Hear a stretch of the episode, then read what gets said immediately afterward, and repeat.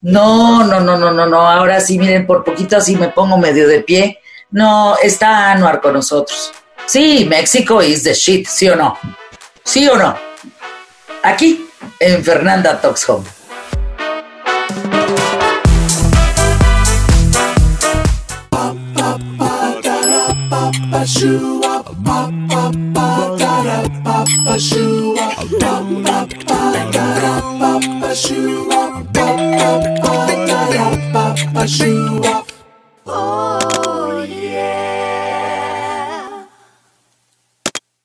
O sea, como the shit, México is the shit, te catapultó y alégale, ¿sí o no?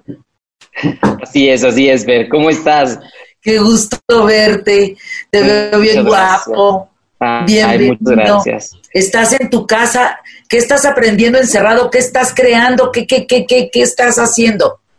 Bueno, eh, personalmente un montón de cosas. Creo que a todos nos está tocando vivir una etapa de reconocimiento de prácticas eh, que probablemente no nos han traído cosas buenas, prácticas que sí han traído cosas buenas, eh, etapas de, mucho reacondicionamiento personal, de análisis de todo tipo, ¿no? Desde prácticas de consumo, por ejemplo, yo que me dedico a la moda, ¿no? Pero también como persona, no solamente como creativo y como emprendedor, sino como persona, ¿no? Realmente qué es lo que estás consumiendo, qué es lo que necesitas, con qué vivimos, eh, qué, qué, te es suficiente, qué es prioridad, ¿no? Eh, en todos a ver, vamos, vamos uno, vamos uno a uno, espérate, uno espérate, espérate. ¿Qué estás consumiendo? Sustancia, ropa, compra en internet, alcohol, sexo, rock and roll, ¿qué estás consumiendo? Pues mira, principalmente, o sea, la, verdad es que a nosotros eh, nos pegó duro la pandemia en tema, en, el contexto empresarial. Eh, y hemos tenido que hacer ajustes en todos los sentidos, ¿no? Sobre todo también con, el tema del personal que teníamos, una empresa eh, con más de 60 personas, tuvimos que, hacer un recorte importante. Entonces, sí, nuestra perspectiva en todos los sentidos cambió, ¿no? las prácticas de, de, desarrollo, de diseño de manera interna también, de pronto eh, adecuarte a trabajar desde casa cuando estás acostumbrado a conocer materiales, a ir al centro, a tener un contacto directo con, con los proveedores, ¿no? A mí que mi especialidad, efectivamente, a diseñar a través del tacto, ¿no? O sea, esa, esa parte es muy, muy, muy interesante. Tuve la oportunidad de estar en una plática en un webinar con, con Mark Jacobs y varias figuras de la industria de la moda a nivel internacional. Y lo mismo, era una dinámica de conversación común, ¿no? O sea, había, había un común denominador en el hecho de que no sé diseñar de otra, de otra forma. Estoy encerrado en mi casa y por supuesto que no está siendo fácil, por supuesto que no estoy entendiendo qué está pasando, por supuesto que no estoy entendiendo si lo que hago lo necesita el público en este momento tan intrínseco, ¿no? De comunicación y de consumo y de prioridades. Este, yo personalmente me, o sea, he priorizado mucho la comida, la alimentación.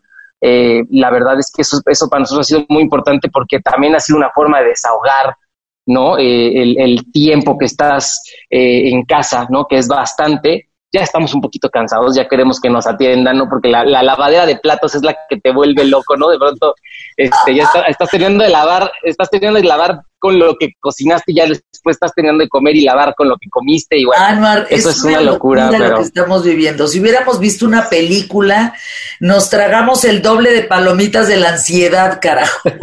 pero lo estamos viviendo ahorita, o sea, esto es lo que está sucediendo y quién sabe para cuándo y algo que no se ha desarrollado tecnológicamente, punto, alégal, es el tacto. ¿Cómo le haces hacia la tela? Yo le hago así a esta tela y me gusta, pero ¿y cómo? ¿Y si no?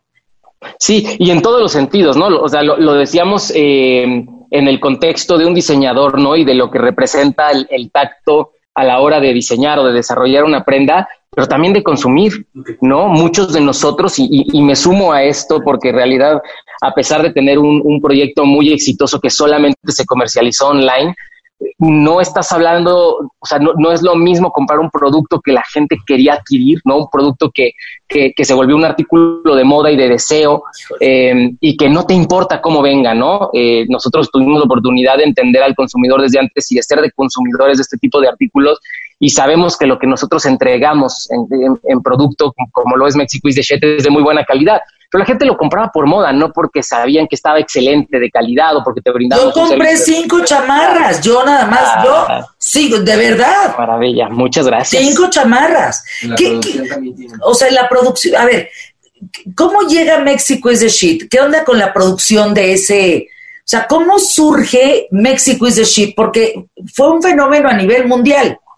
Así es, así es. Pues es una cosa muy, muy simpática de la vida, es una historia eh, para mí muy emocionante de contar, porque la verdad es que no lo planeamos. Mucha gente nos decía, o incluso empresas que nos han contactado eh, posterior al éxito de México is the Shed. No es que básicamente queremos que nos desarrollen algo como México is the Shed. Es irreplicable, Fernanda. La realidad es que es una serie de circunstancias que se nos cruzaron en el camino. Eh, mucha gente las llevará como, como suerte, bendiciones. la verdad es que cada quien tendrá una perspectiva. Para mí ha sido una serie de, de, sí, de bendiciones y de cosas bonitas que nos ha pasado, en, que nos ha retribuido la vida después de muchos años de trabajo. Yo tengo casi 17 años dedicarme a la industria de transformación textil, que es la moda.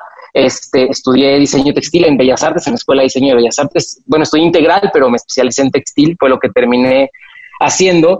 Y tuve una empresa de uniformes corporativos durante casi 12 años con una socia compañera mía de la universidad con quien compartí vivencias espectaculares. Y en un momento de nuestra carrera donde las, donde, donde las perspectivas se dividieron y los planes personales se dividieron, se dividieron me, me, me hago una alianza con un, con un cliente de nosotros que se llama Med Bautista, que hoy es, mi socio de Mexico is the Chef, este, con, quien, con quien comparto la propiedad.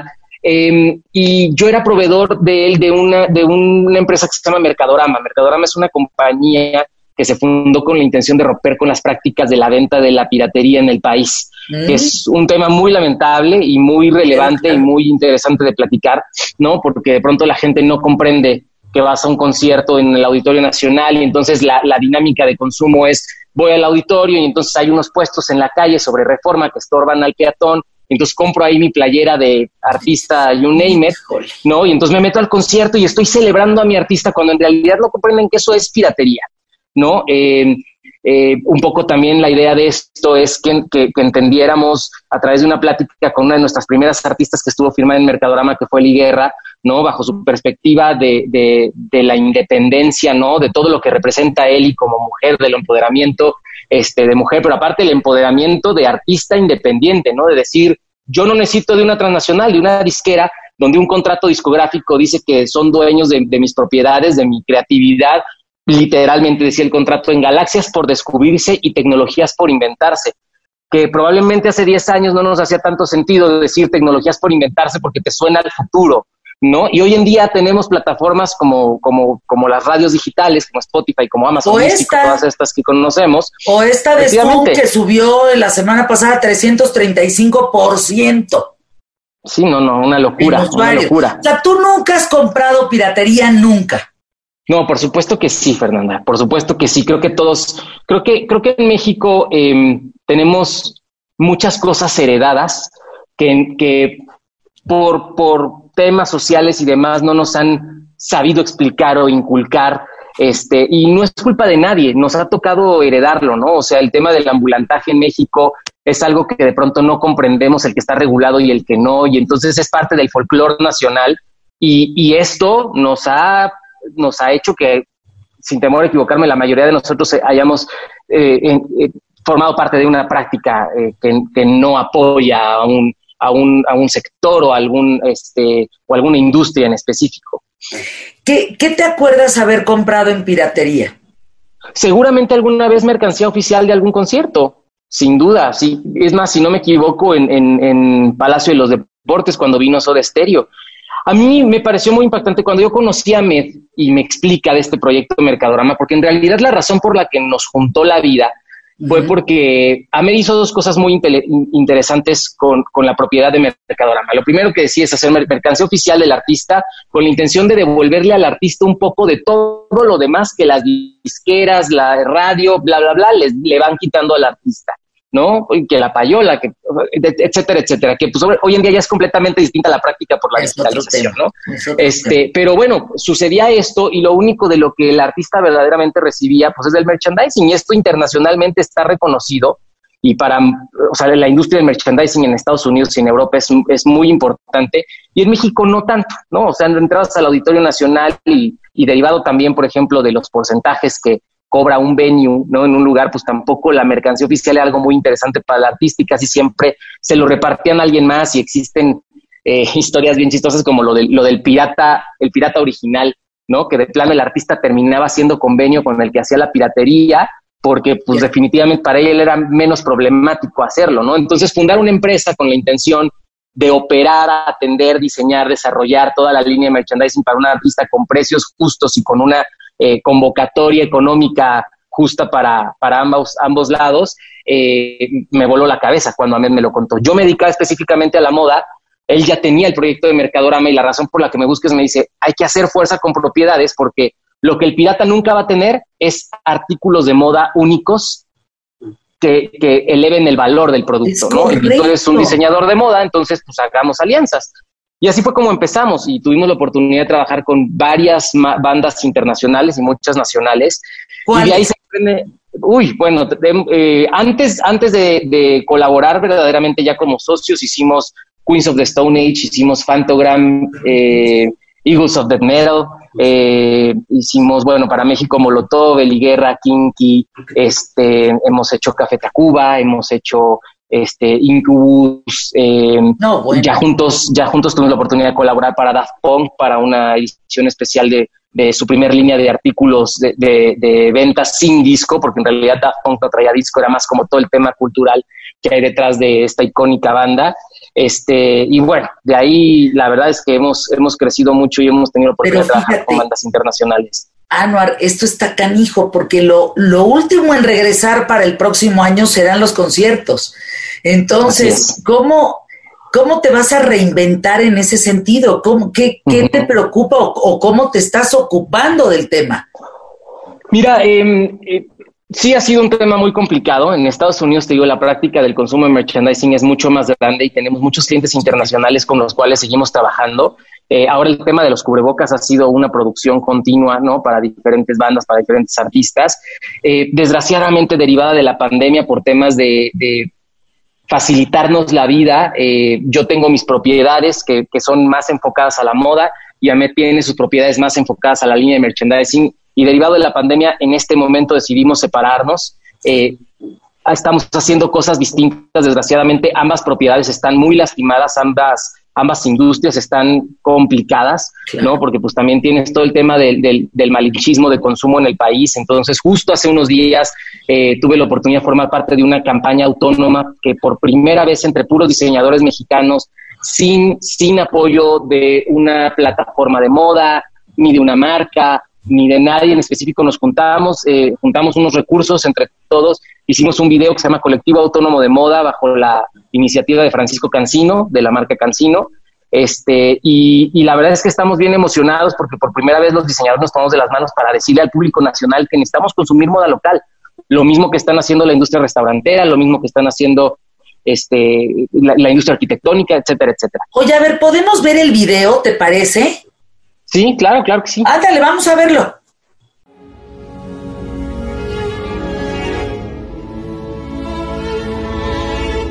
Lo que hace diferente una prenda de un diseñador mexicano no son los moldes o las etiquetas, es el amor por esta profesión.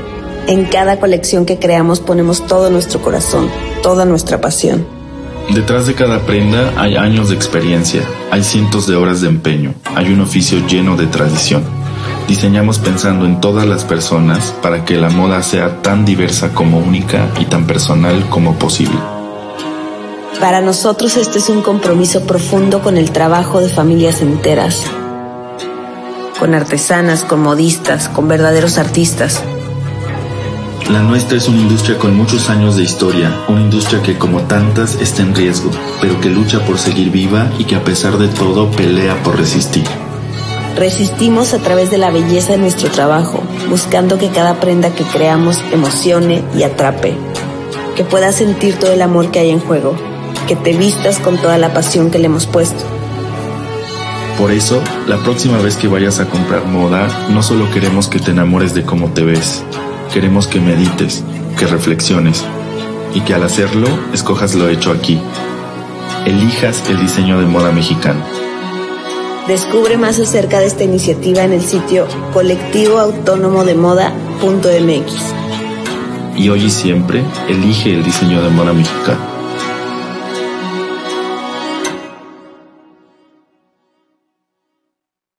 Volviendo a la historia de México is the shit. ¿Cuántas chamarras vendieron?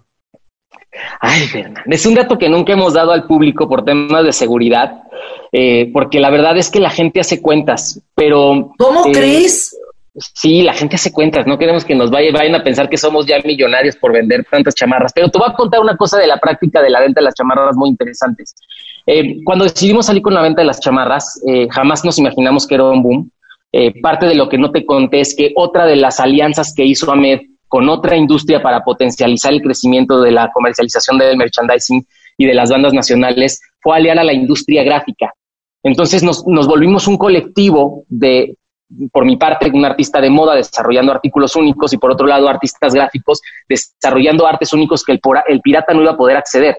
Porque lo irónico del asunto es que pues tú llegas a un auditorio nacional o a cualquier venue y el pirata tiene prácticamente la misma mercancía. Entonces, entre la alianza de la moda y la Alianza Gráfica tenemos artes que por lo menos los primeros dos días el pirata no va a alcanzar a replicar, ¿no?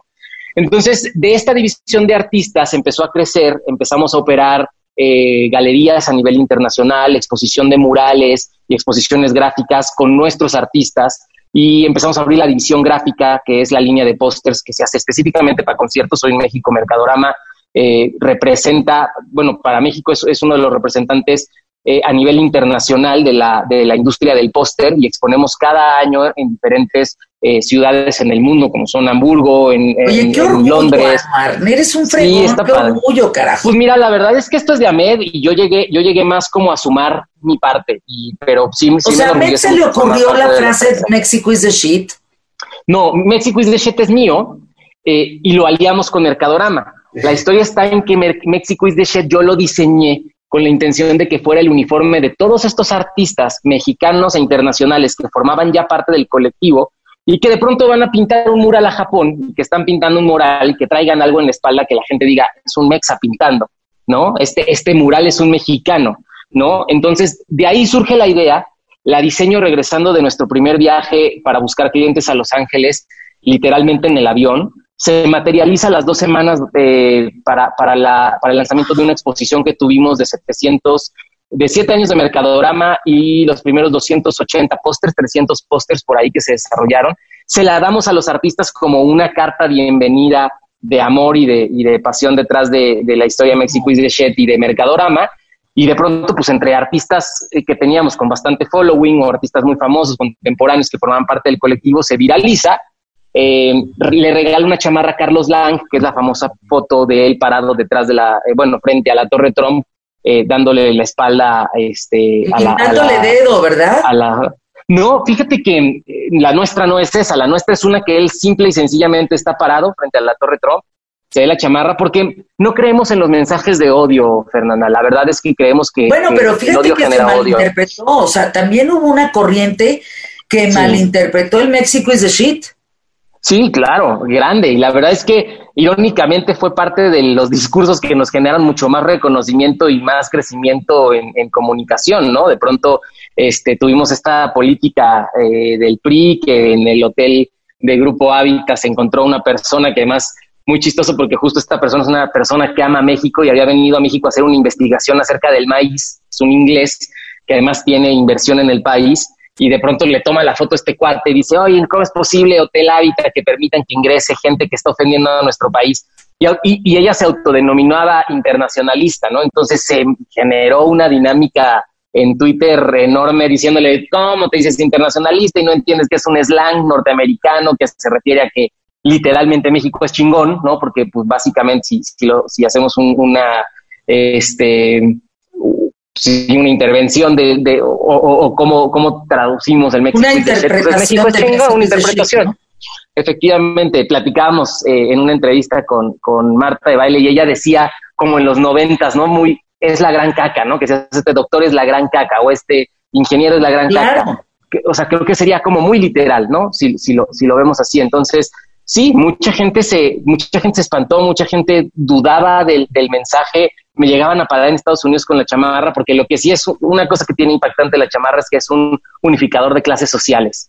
y que genera una conversación impresionante, ¿no? Entonces siempre va a haber alguien que se te va a acercar para preguntarte qué significa, por qué, de, o sea, de dónde salió y pues bueno, tener la oportunidad de comunicarlo con la gente es, divino. Wow. Oye, ¿estás listo para la ruleta bien mexicana? Esta es una ruleta artesanal ¿eh? que me hizo mi amigo el arquitecto Garza, una idea con mis hijos y con, bueno, puros mexicanos estamos involucrados en esta ruleta. ¿Estás listo? Estoy listísimo. A ver qué sale, ¿eh? A ver, a ver, a ver, a ver. Chale ojo. ¿Qué dice? ¿La chiflas o la cantas? ¿La chiflas o la canta? Ah, caray. A ver, ¿de qué se trata? ¿Tengo que cantar una canción? O chiflarla. O chiflarla. Me gusta un chorro chiflar. ¿Sabes qué, Fer? Em, eh, hace ocho días falleció mi abuelo. Ah. Y, hoy justo platicábamos con mi familia que, este, que le decíamos grito cantor y también pues, le encantaba chiflar. Y, únicamente hoy a varios miembros de mi familia se encontraron con grillos. Y, este, y en la casa nos, él nos enseñó a chiflar, a mis primos y a mí. Entonces prefiero chiflarla. A ver, oye, ¿qué, oye, espérame, espérame. ¿No vas a hacer algo con grillos en tu vida? Pues podría ser, no lo sé. La verdad es que no habíamos encontrado como... Eh, mi abuelo dejó muchas cosas en nosotros, entonces hoy en día nos está entrando en la cabeza ocho días de, de, haberlo perdido, ¿no? Más bien de que, de que él evolucionó, me gusta más esa palabra, este, un chorro de cosas que nos dejó. Entonces sí, fíjate que eh, eh, estoy muy tatuado, me gustan mucho los tatuajes y ayer me di la oportunidad de hacer algo inspirado en él sentía esa necesidad. Y hasta hoy que dije uno de los grillos, sí me hubiera encantado hacer algo con grillos, pero, pero no he pensado, digo, es, es un ícono nacional relevante, este, eh, el saltamontes, ¿no? Entonces, pues podría, podría hacer algo por ahí, sí, no lo había pensado. ¿Es visible el tatuaje que te hiciste ayer o no? Está en, en, mi pierna y probablemente no porque todavía está cubierto porque está muy fresco, pero les mando fotos. Bueno, chiflala, órale, vas. Ay, qué chiflo, qué chiflo. Em, em,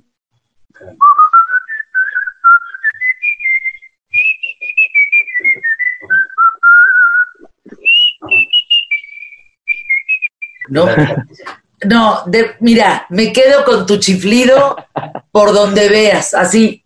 Anuar. Muchas gracias, Fernanda, qué linda. te admiro, te quiero, te abrazo y vamos a salir adelante. Verás, todos juntos vamos a salir adelante. En eso estamos creyendo que, vienen cosas muy importantes para todos. Te admiro mucho yo también y estoy muy emocionado de haber tenido este espacio contigo. Gracias. Y haz algo con los grillos, haz algo con los grillos. Soy el grillito hablándote, haz algo con los grillos. Te voy a ir poca madre con eso. Muchas gracias, Fernando. Un placer de verdad. Cuídate.